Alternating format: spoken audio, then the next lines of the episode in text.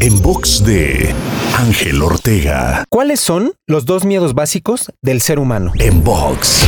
En nuestras vidas pareciera que tenemos muchos miedos, pero podríamos agruparlos en dos miedos básicos. Estos son no ser amado y no ser suficiente. Estos dos miedos nos impiden hacer muchas cosas, como por ejemplo vender, ya que si alguien me dice que no, yo lo interpreto como que él no me ama, porque si me amara, me compraría, o que yo no soy suficiente, ya que si fuera suficiente, tendría la capacidad de, entre comillas, convencerlo. Analiza y descubre cuántas cosas has dejado de hacer o cuántas oportunidades has dejado pasar por alguno de estos dos miedos. Te invito a seguirme en Twitter, Facebook, Instagram y TikTok. Me encuentras como arroba Ángel Te Inspira.